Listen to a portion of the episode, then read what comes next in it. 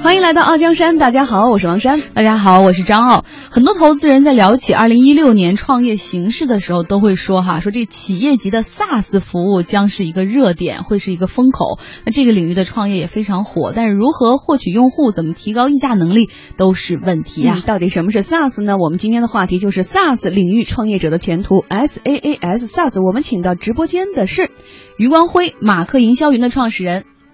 呃，大家好，我叫我叫余光辉，我是一个地道的软件工程师，呃呃，给自己打个标签，就是三进三出用友，所以二十年一直在干软件这件事。嗯，有足够的专注。另一位是白永平，易微通的创始人。大家好，我是白永平，啊，我和光辉一样，也是二十年的 IT 人。那我现在呢是呃 IT 中最时尚的。好，今天呢，我们以前的创业者都是有时候九零后或者八零末哈，今天是六零后和七零后的对话。创业老兵，对，看来企业级的这个 SaaS 服务的领域果然不同。追傲江山，傲江山，让创业者不再孤单。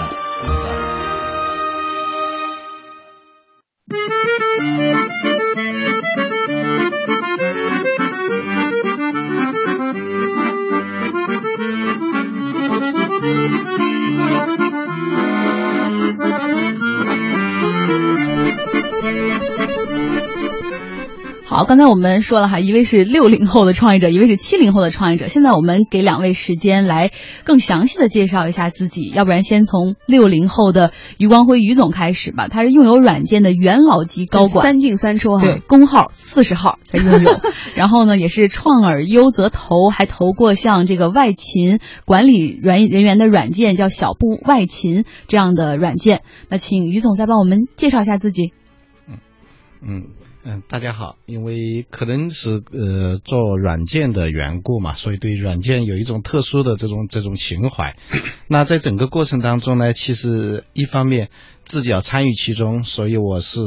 三次离开用友，也是三次的创业。最近这这一次创业呢，是做啊记忆 to B 的这种营销服务，就是 to B SaaS 的营销云的服务。那我们看到的这种机会呢，就是在目前中国的。呃，销售员的呃这种数量，其实受到人口的一些一些影响，跟人口红利的在在消失掉。更多的年轻人对销售有他的误区，不愿意涉足销售这个业务。对企业来讲，销售的成本和代价就会比较高。所以互联网出来，特别在移动互联网下，其实有很多方式可以帮助企业，让企业不再依赖销售员的能力来拓展客户。所以就会有很多一种全新的这样的一些服务而出现。所以马克呢，啊，就是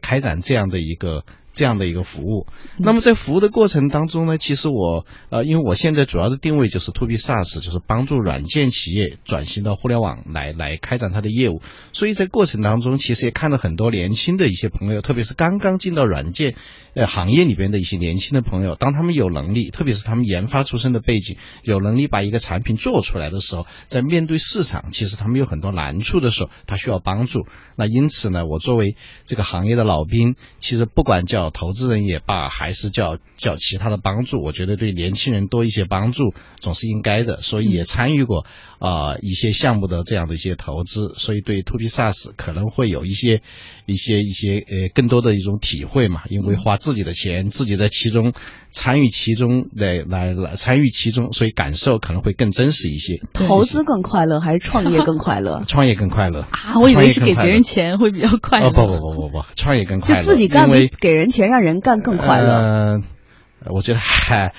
呃，其实投资是让别人享受过程，创业是在自己享受过程。对对对对对，白总的这个过程很重要，过程很重要，很重要。因为当你会发现说，我们的商业环境就是发生翻天覆地，特别是今天这种社交化的商业环境的时候，所有的运作方式全部发生改变的时候，你在其中能够去引领，或者说能够去去在在商业的这个流程上能够做一些做一些与众不同，其实你就代表了未来的时候那种感受，其实是完全。完全、完全不一样的。对，刚才这个于总一直在提要改变现在一个营销销售模式。嗯我给大家举个例子，我有个朋友，他们要做服务器，然后想去卖给这个滴滴那家公司，然后他们的销售就去滴滴公司的地库里面堵成为，就堵这个创始人 CEO，看他车来了，我就赶紧上。对，堵了成，等了在车库里足足等了一个礼拜的时间，终于堵到成为了。然后结果成为说：“这事儿真不归我管，就归我们 CTO，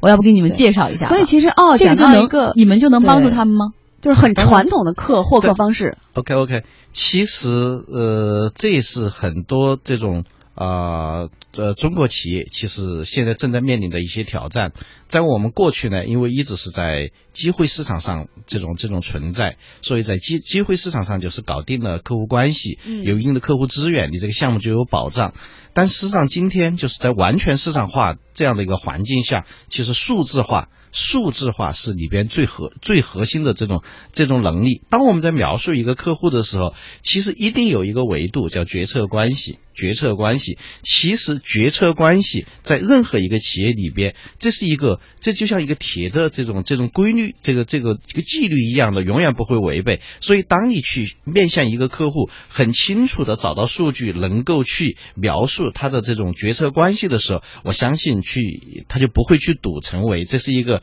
呃比较这个比较笨比较嗯比较笨原始拙对比较原始的嗯一种方式，在今天肯定不是很奏效。对哦，你不觉得就是六零后的创业老兵跟之前我们来八零九零后的完全就是不一样？很谨慎。而而且讲的特别的清晰，但是更清晰的是，你这个名字非常长的，叫做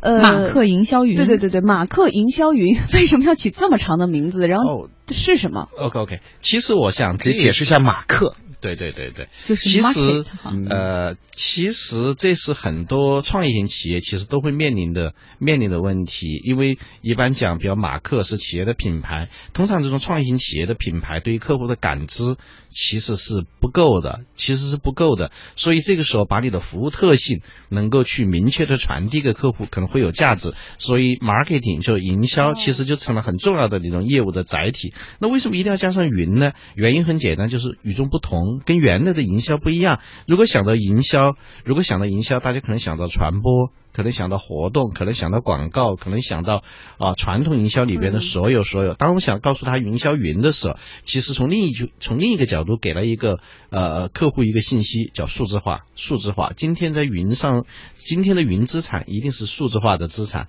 嗯。，OK。呃，更详细的内容，接下来这一个小时呢，其实光辉还会再详细的来讲哈。但在这个过程中，最逗的就是老白了，不断的这个。呃，中间说 marketing 要讲一下，不不断的啊叹口气，我还要补充一个企业 SaaS，对两个人其实做的事情有类似之处哈，就更有必要来那个讲一讲。对，啊请出白总白永平，他也是原联想传奇软件的创始人，也是二十年的 IT 职业生涯，曾经主导设计过多个 CRM 和销售管理系统，也是清华 EMBA，而且包括他现在这家公司的很多投资人都是来自于他清华 EMBA 的同学，会有自己同学给自己投资，你也挺棒棒的。嗯，我跟于总呢，其实有很强劲的地方，我们都是属于 IT 老兵。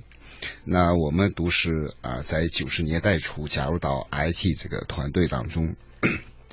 如果于总是用友系，您是联想系的，嗯，今天看来是用友和联想对对碰啊，但是我们俩有很多共同的地方。但是有一点，就是我们都在帮助传统企业怎么样去在新的移动互联网下去转型，怎么样做好营销这个事情上啊。那于总呢，我可以说可能是叫啊这个 IT 的平方，是他服务的是软件服务软件的这些人员。嗯，那易维通呢，呃，更多是服务传统企业，那就是 IT 加，啊，它是拼成我是加。数学学的不错，具体帮什么？嗯，那我们，那我在，其实我还想讲另外一个东西，就是我和于总呢，其实我们都属于这个，我也属于二次创业。我们在二次创业的时候呢，其实我们应该叫呃投资型创业。啊、我们也是拿了几百万真金白银进来，要去做一个东西出来，再让更多的社会的资本进来去做一件更大的事情。嗯那今天易维通的定位是帮助传统的这个服装企业，在新的这种消费环境下，怎么样去更好的转型？那大家都知道，传统过去的服装企业成长的非常的快速，但今天互联网来了，互联网加来了，移动互联来了，他们慌了。大家都知道，现在都在关店。全国我们全国二十五家服装的上市企业，只有十五家盈利，十家是亏损的。嗯，这还只是上市企业。对上市企业，那未上市的形势更加的不好。所以面对这个问题是在哪里？所以我在投资一家做服装的时尚这个呃企业的时候，发现这个问题，就是今天的消费环境变了，但是我们过去的服装企业都沉浸在传统的非常长的链条里头的营销方式，那需要改变，需要把链条变短，需要变成 C to M 更短，要变成把过去依赖这个商场的流量，呃入口的流量。变成今天的社交流量，那你才有能做做得更好。所以我今天的使命和价值，第一步就是帮助我们传统这些服装企业转型。嗯，好，我竟然觉得此处应该有掌声。有吗？我们真有掌声对，因为 老白自己给自己找音效。对我，我我觉得特别逗的是老白呢，就演讲的感觉，这就是七零后创业者、创业老兵又不一样的地方。最重要的是，在老白讲的时候，于总跃跃欲试，好几次拿起话筒想要插话。你想说的是什么？我我呃呃觉得我就是想给他掌声，哎，给老白找掌声，更加是共鸣。嗯，因为在在老板讲的过程当中哈。其实我觉得有几点，其实是我们中国企业其实容易犯的错误。嗯，我觉得第一个呢，喜欢躺在过去的成功经验上，没错，认为自己曾经很优秀，但是他突然间发现，当我们走向今天是高维模式，嗯，今天大家都还在看商场里的流量，大家可能都在看某一个街区的变化的时候，突然间发现，哦。微信来了，社交网络已经把所有的人快速的聚集在这个地方，并且它的裂片速度已经发生改变。好，你你发现你曾经擅长的那些所有的东西。好像都不复存在了，但是他还没有做好准备。我觉得这是其一。我得给于总掌声，谢谢谢谢。你们两个不许再自夸了，互相吹捧。对，我们好，我们先把这个话留着啊，我们往后来进行，因为毕竟其实 to B 的这部分的创业，对很多消费者来说会觉得很枯燥。其实你们做的是在帮企业转型升级的事情。那我们来聊聊这 SaaS 创业方向到底有什么样的问题呢？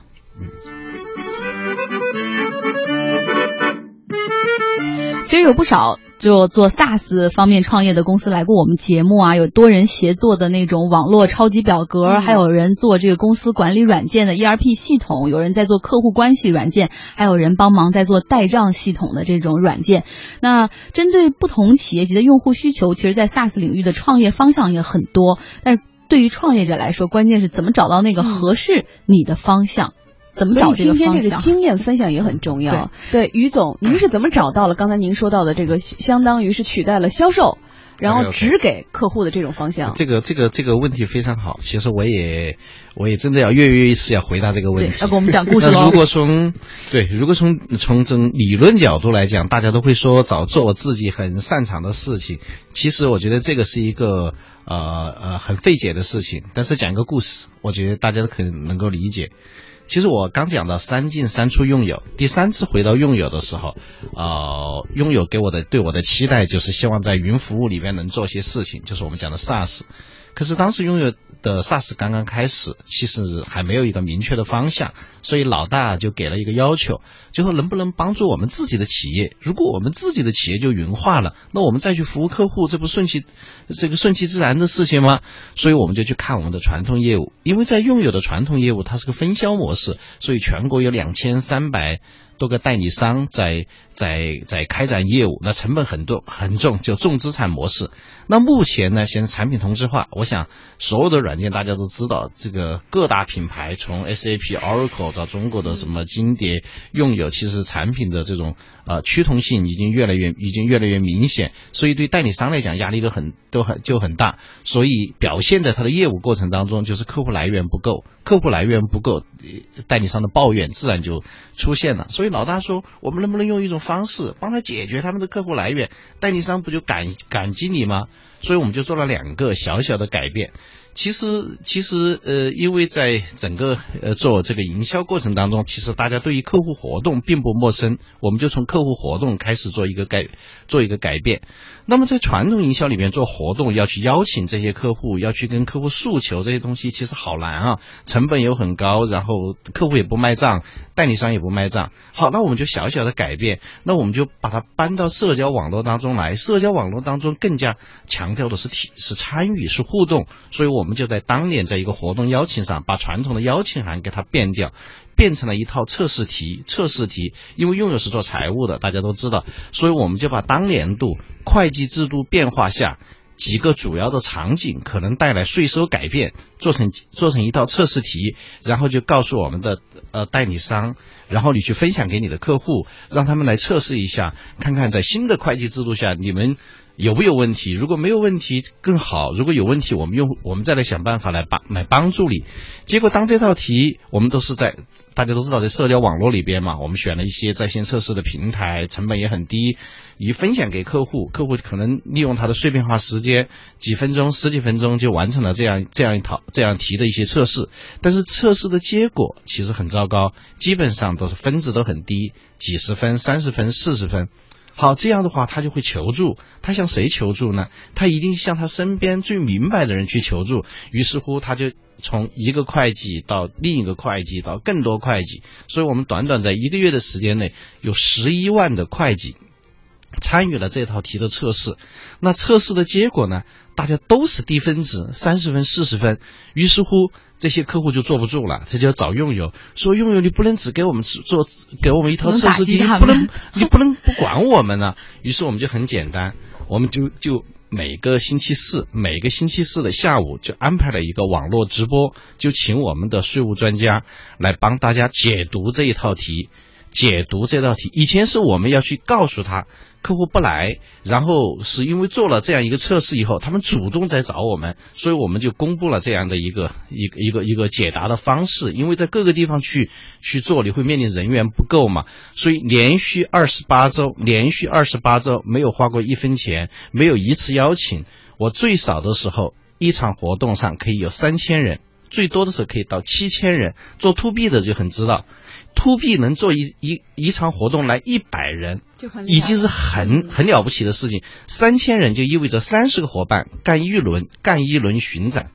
那七千人就是七十个伙伴，我们可以连续二十八周，每周每周一次，这样在全在在在在在全国产生的影响。那讲完以后还没有结束，如果我只是这样，大家只是觉得是一个影响力还不够。当我们的税务税务的专家来讲的时候，就有两个两个特征出来了。第一个，他比销售员要强啊，因为他是专家，所以他能够更好的跟客户来沟通，就是我们讲的用最优质的内容。来来做基网络来做来做分享，第二个价值出来了，就是可渲染的氛围。什么叫可渲染的氛围？因为讲到最后，老师总会说一句话：“同学们不用着急，你们回去把软件升级一下，你们的问题就可以就就可以就可以解决。如果大家愿意升级的话，大家去领取一个优惠券，拥有给愿意给你优惠券。”好，就这样的一个小小的改变，所有的客户主动要求来升级，每一次活动三分之一的客户要求升级，那我们把升级的这些例子、这些信息交给我们的代理商，我们代理商去升级，不就变成收入吗？对，销售的问题就解决销售问题就解决了，所以代理商不再为客户而发愁，因此就有了我们后来的一些服务的原型。那通过这些分享会，最后也找到了自己的一个创业方向。对，也也也。那至于这个白总刚才说了，他的其实方向找到，他是自己因为开始要做服装企业了，然后跟传统的企业接触之后，发现他们啊问题太多了，就这样找到了您现在的方向，对吗？呃，是的，这个其实你不到这个行业，你真的不知道这个行业的呃苦与乐，呃酸与甜。那当我进到这个行业去做的时候呢，发现呃。现在遇到的障碍非常非常之拮据，可能咱们都想象不到的拮据。啊，中国需要服装品牌走得更好，但是今天遇到了非常巨大的风险，就需要用更一种新的方法、工具和模式来改变。啊，所以我走访了大概有啊十几家啊中国的上市企业和十几家的这些上市企业的。呃，董事长沟通过，所以发现我们需要他们需要这样的 SaaS 平台去帮助他们去做转型。嗯，所以就做了。哎，那现在你们对于在这一领域希望创业的创业者，他们说我也希望做 SaaS，比如说我原来也是个某个大公司的销售，我有一批企业级的客户，有客户就能做吗？或者他是技术男，他就可以去做 SaaS 级的创业吗？就这个门槛到底有方向，高他们高怎么结合自己的去找呢？我我我，于总来先先来讲先来先先来先来。这个肯定任何事情都是有难度的，但是门槛并没有想象。我是觉得现在有几个方面，这个环境其实给了我们几个机会吧。第一个，其实大家天天在讲的互联网加，互联网加，可能讲到互联网加，其实很多人是从宏观层面来理解，但是事实上呢，如果站在一个具体的业务的运作的角度，你会发现说，因为商业环境发生了根本的改变，每一个环每一个业务流程和环节都有可能变化的机会，所以你只要你的出发点是以互联网作为载体，所有东西就会发生改变。而这个环，而在当下这个环境里边，整个互联网应用的人才又是又是缺又是缺少的。如果你愿意做，那就肯定是有一个先入为主。我觉得这是第一第一个，就是说，只要你在你的业务过程当中接受这样一个改变，其实自然就有机会。我觉得第二个，其实真的是我觉得感谢感谢这一代。今目前这个这个社会给我们带来的机会，真的就是云计算。其实云计算，其实在几年前，可能五年前谈云计算，我们真的都认为是物理一个雾里看花的事情。但是今天其实那时候还叫网格。啊，对对对对对！如果今天如果真的再离开云计算，我真的无法无法想象我们的社会会怎么样。因为云计算对于我们做软件的来讲，是个真的是绝对的利好。因为在过去的时间里边，我们要去创业做一个做一个产品的时候，要考虑到背后更多的运作。但是我们今天因为因为云计算的出现，有大量的云服务，可能只需要少量的成本，就可以让创业者。把自己的愿望能够表达出来，就是通过技术，通过这个时代，通过这样的一个需求，然后大家都找到了自己可以做、能做的更好的那份事儿。对，我觉得其实刚才于总回答的是王山提出的门槛的问题，那白总帮我回答一下方向的问题，是结合自己接触的东西，加上你的技术，还有你的经验。呃，我觉得 SaaS 呢应该是一个趋势。呃，我想在做这个说这个趋势之前呢，想解释一下传统的软件。它是靠卖光盘，卖个包给你，而今天的 SaaS 不需要，你只需要敲一个网址，然后注册一个你的用户名账号就可以了，你可以一样可以用。就像我今天公司的所有的财务软件不需要再安装，我只要用用有的 SaaS 就可以了。嗯，所以 SaaS 是一个趋势，已经是不可逆转的趋势。所以，未来的所有的软件的架构、IT 的架构都要基于云、基于 SaaS。嗯，所以就是很多方向其实都是大有可为的对。所以在 SaaS 上是一个呃非常大的一个前景。非常广阔。嗯，虽然两位也都说这 SaaS 前景非常广阔，但是据我们采访啊，问题还不少。这个行业的创业者的抱怨也还非常多的。对，所以呢，在半年之后呢，我们还会有其他的这个相关的 SaaS 领域的创业者来说一说。其实 To B 的业务还有很多的关键词，比如说慢呢，比如说等啊，比如说熬啊，是不是有这样的问题呢？那么傲江山正在直播，我们请到直播间的呢是马克营销云的创始人余光辉，以及易微通的创。始人白永平，欢迎回来，这里是正在直播中的傲江山。大家好，我是王山。大家好，我是张傲。今天我们聊一聊 SaaS 领域创业者的前途。做客直播间的是余余光辉，马克营销云的创始人。余总好。嗯，谢谢大家。嗯，另外一位呢是白永平，老白易微通的创始人。大家好。哇，老白的这底气好足，他离麦克风足足有半米远，然后那个声音，所以内蒙人就是因为一直在那个风吹草低见牛羊的那个喝那个酒，吃那个羊肉，所以是这样一个。之前喝了酒了。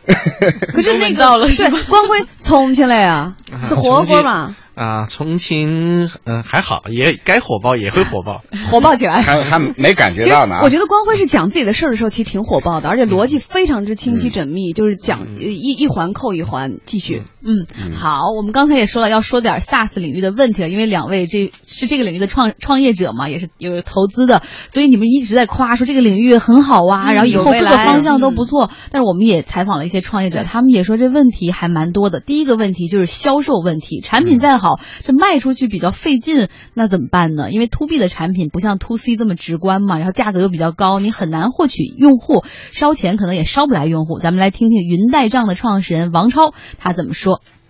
说，我们有一次去谈一个客户，我们甚至来说，从最早要约他见面。可能我们就不止一次的要约，因为我们要找到 KP，找到这个决策人，可能就要花很长的时间。因为他不像我们个人用户嘛，个人就自己能够决定。那么一个企业决定用不用这个产品，他每一家公司肯定有个决策人，这个决策人呢未必就一定说是老板，有可能他是会计。所以的话呢，首先要确定这个决策人的话，就要花很大的精力和时间。当我们找到这个决策人了之后呢，我们再进行跟进，那肯定还要三番五次约他上门。那我们要见面，是不是聊一下？那去见面了之后，他第一次看的话，他未必会留下一个很深的印象。那么就算他觉得，哎，我通过了，我觉得可以用。接下来的时间呢，就是他还要开一个会，那可能我所有的人员都参与一下，大家觉得这个产品是不是适合我们呀？大家都体验一下。体验完了之后呢，最后才是决定。那我跟你再谈一下价格，谈价格可能又需要花时间。谈完了之后，可能我们一个客户平均拜访率大概在。这个大概在三到五个月之间，最后能确定买或者是不买。但是听这段时候，两位都一直在摇头，基本上是不太赞许的方式。就是你们的获客其实并不是这样的。那我先来讲一讲吧，一种啊，我讲的不对，一种补充啊。呃，其实我们今天是一个互联网时代，所以获客，因为 SaaS 跟啊其他软件不同的是 To B，那在 To 大 B 就是大的企业和小的中小企业的时候，那尤其面对中小企业，一定是用互联网的方式。嗯，互联网方式是不需要去做面对面的跟客户去交流，我这个软件怎么样怎么样好怎么样的。我们更多是给他接口的空间，让他进来去体验感受。如果好，那你可以付费；如果不好，那可以换另外的方式，是这样去获取客户。你不能去一个一个的去地推的公式，那还是传统的软件销售模式，那不叫真正的互联网下的 SaaS。嗯，于总怎么看？这位王超也是你们拥有派的出来创业的。其实这是很多这种这种可能偏技术流的人进到 SaaS 这个圈子里边来容易犯的一个错误。他认为做了一个产品就去学习曾经的一些成功的经验，包括我们用出来的很多同事都有这个都有这个毛病，因为拥有以前也很他的销售是很传统的，所以用这样的方式，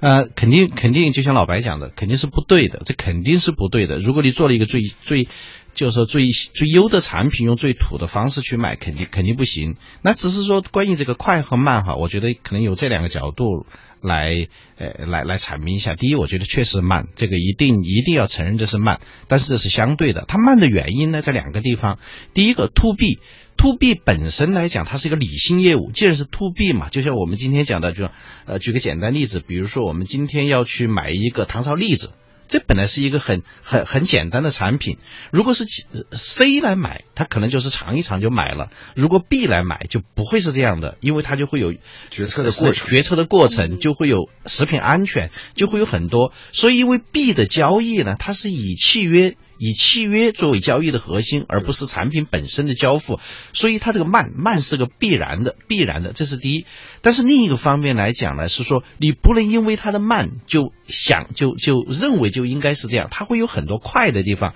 那实际上今天的有什么快的方法？今天在快上，我觉得有三个地方其实是非常快。第一个，今天所有的客户，所有的客户都愿意接，就是都更加习惯于自己去获取信息来做判断，而不再是推销。所以，凡是涉及到人沟通的，肯定不能有，一定要制造内容，让客户来来来接触你，这是第一。第二个是沟通方式，一对一。一对一肯定是无效的，因为今天在一对一里边，任何一个企业就会面临着团队的人的能力的参差不齐，所以每个人的沟通效果肯定是不一样的。如果说我们今天用一对多、一对多的方式，就变成刚才讲的，用最优质的内容加上可渲染的氛围，这样来完成沟通，那么用。用用这两种方式，特别公开课，OK OK OK，特别是像今天的社交网络，已经给你足够足够的机会。其实我们可以大胆的预测一下，我认为对于 To B 业务来讲，很容易看到一个词儿叫微信群讲座，嗯微信群讲座几乎会成为 to B 未来的一个标配。微课对呃，对对，或者叫微课，就是基于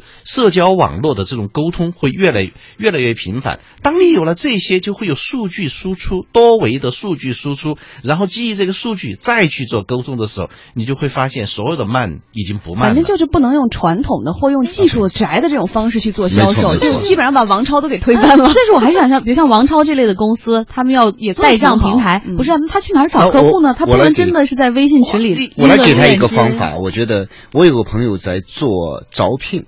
招聘是个典型的 to B 的业务，嗯嗯，是吧？每个公司都需要招聘人才，那他就是帮助他们去，类似于清猎头的业务。他怎么做呢？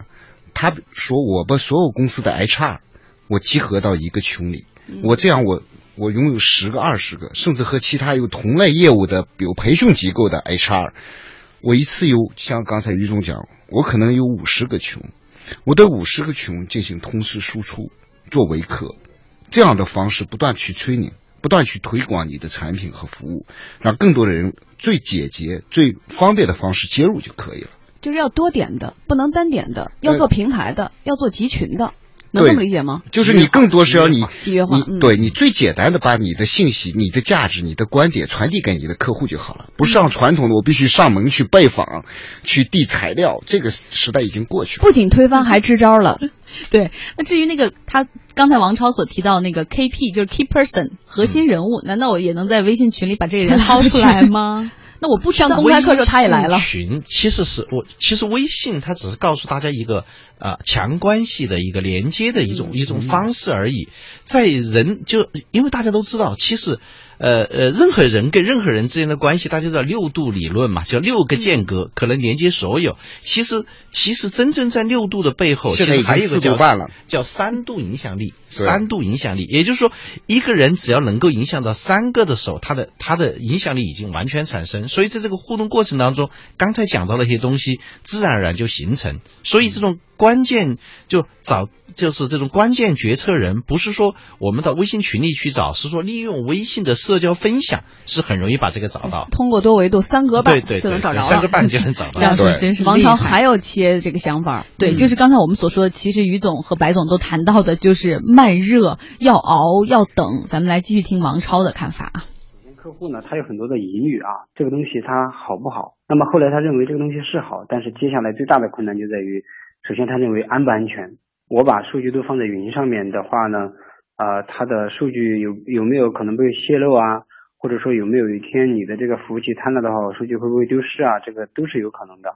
那么要解决这个第一个困惑，可能就是所有 SaaS 公司要面临的第一个难题。如果运气好能够突破掉的话呢，那么他接下来面临的第二个问题就是说，客户呃，我们经常说 to C 业务和 to B 业务最大的区别就在于什么呢？to B 业务它要接受一个新的东西，它是需要有很大的决策时间成本的。它不像咱们比如说用一个微信，对吧？我一秒钟就可以决定我用不用它，然后呢，我也可以花一秒钟的时间决定我卸不卸载它。如果一个企业要用一个 SaaS 的工具的话呢，它肯定要花很长的一个决决策的时间。那么我们把它叫做决策链，它的决策链从使用者接触到管理层决定我用不用，那么他可能要开会啊，要反复的研究啊，要讨论呀、那么我们要谈一个项目，可能他需要试用，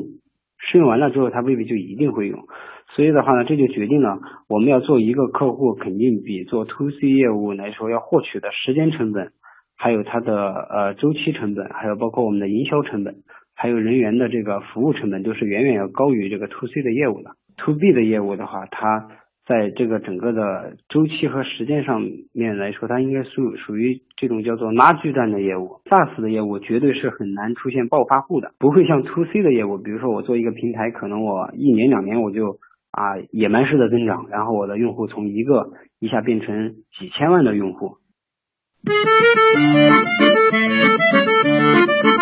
这王超说到了，除了这采购体系决策比较慢之外，另外就是这个爆发增长也几乎是不可能。所以说，对于这个你们不要总说王超他们这个太老套了，要不你们也给我们举举，确实慢啊、等啊、熬啊，确实是这个行业的一个特点。有这样的案例，你们感受到这样的特点了吗？嗯嗯嗯，我因为快慢都是相对而言的嘛，相对于过去的 to C，呃，to B 是慢，真的是很慢。就刚才讲，因为它是理性的，首先它它是一个理性的，所以它就你的决策过程你没有办法去改变。第二个是说它的决策决策的过程当中，契约就是很重要。就算我们今天确认要合作，但是要完成这个合同，其实需要时间，所以这个慢是必然，这是一个慢是一个必然的，就是说不能用 to C，如果相对于 to C 的方式来来来评估，呃，to B 是慢。这是是这样，但是实际上，呃，在这个慢的背后，其实 to B 给我们带来的机会是客户粘度，客户的粘度会相对于 to C 会高很多，所以它带来的这种递延服务会非常非常的多。所以，如果从一个企业的角度上来讲，任何一个做 to B 的，最后一定是多维收入。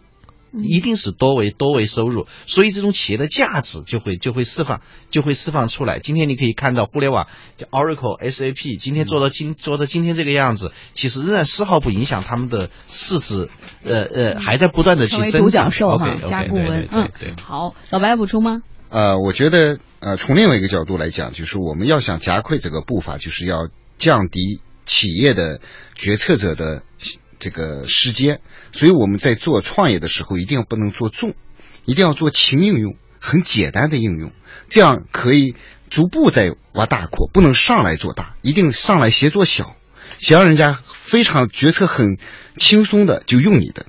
然后再不断的增加你的功能，增加给他服务的内容，这样你会非常快速。决策很轻的用你的的方式是什么？是说你的东西很 easy，门槛非常的低，甚至免很便宜，免费。一定刚开始一定要让人家试用，这是所有软件的一个特征。垂直化嘛，垂直化就是说，呃，完全跟这个跟这个业态紧密的去配合。对，这是第一。第二个事情是说，当你在这个业态下去解决一个应用的时候，一定要有一个最。最最小代价的体验方式，直到免费为止，直到免费为止，这是这是最最最简单，然后你就会有你就会有接下来的机会。如果你上来就从我们完整性的角度考虑，可能你是这可能是获客的问题。然后到了真正合作的时候，还有一个比如说支付啊回款的问题，有没有见过被拖死这种像你们这种 to B 的一呃创业团队？对啊，企业也会有也会有。我是觉得过度承诺。就过度承诺就会带来被拖死。其实今天啊，呃呃，其实目前这个环境在做，在国内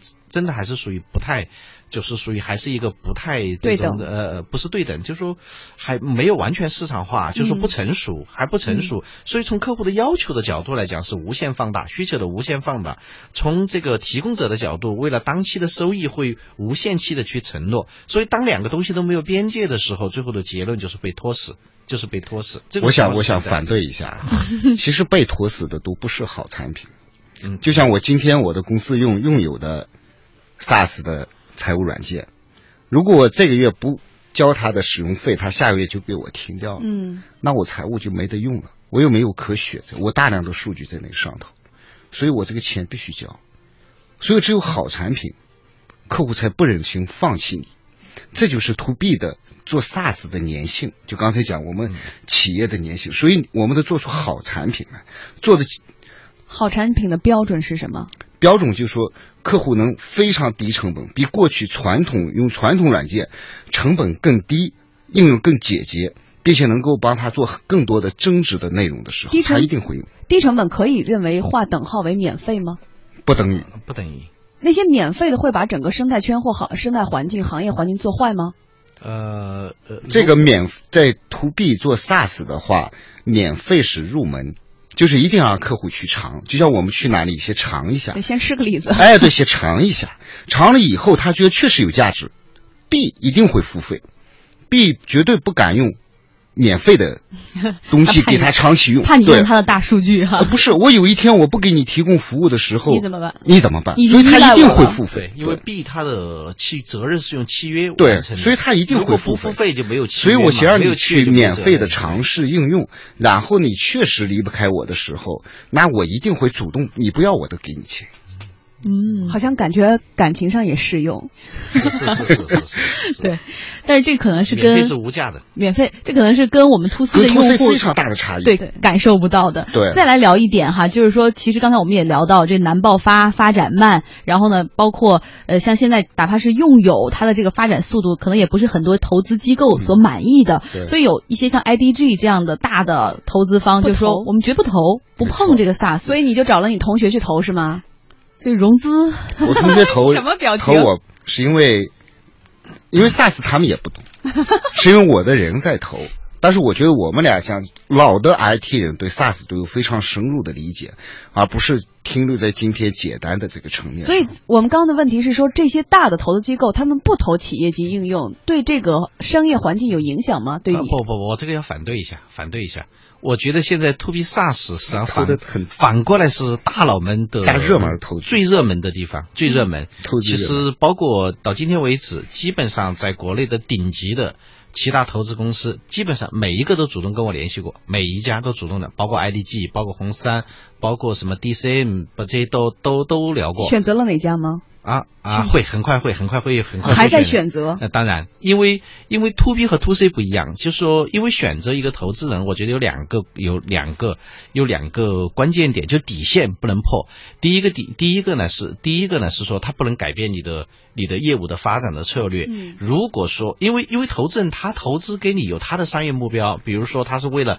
呃美国呃美国市场上的一种某种需求，要要要来要来投你，看起来钱给的很多，但是你一定要符合那个地方。嗯但是你会发现你没有能力和那个市场去对话的时候，呃，你你你可能也不能去选择，所以必须要清楚，不能给钱都要，给钱都要就会就会有问题。所以这是第一，就是决策，你的决策是不能不能去碰。其实第二个是说他的身份是给，因为真正创业者除了钱之外，其实还有很多的是资源，嗯是资源。如果说仅仅只有钱，其实今天再多的钱都不能满足你未来的需要的时候，其实还不如说我们少一点钱，看看在其他资源上如何来做来来做整合。所以选择其实是一个蛮痛苦的事情。如果仅仅是卖把公司卖掉去融资，可能这个事儿反倒是个容易完成的事情。等你这个选择好了这七大顶尖的哪一家的时候，再来我们节目跟我们说一说哈。哎，不过不得不说，这个像这些投资方也是不停的在变。因为我之前是看了一篇 IDG 的人写了洋洋洒洒四大篇的东西，就说这个 SaaS 怎么怎么不能投。看来他们已那是经偷一那是一那已经是五年前 out 的过呃，对去 out 的对。哎所以我们要说的是二零一二零一年的，年叫 SaaS 元年，对对对对对。今年是 SaaS 元年，今年是 To B 的投资风口。所以我们用一段小小的音乐来隔断一下，我们再回到的傲江山来说一说，二零一六年创业圈会有哪些不同？I wanna dance by water 好，跟我们先回答一下吧，会有哪些不同？二零一六年你们站在风口上应该感觉到了。嗯，如果从投资的角度哈，因为我是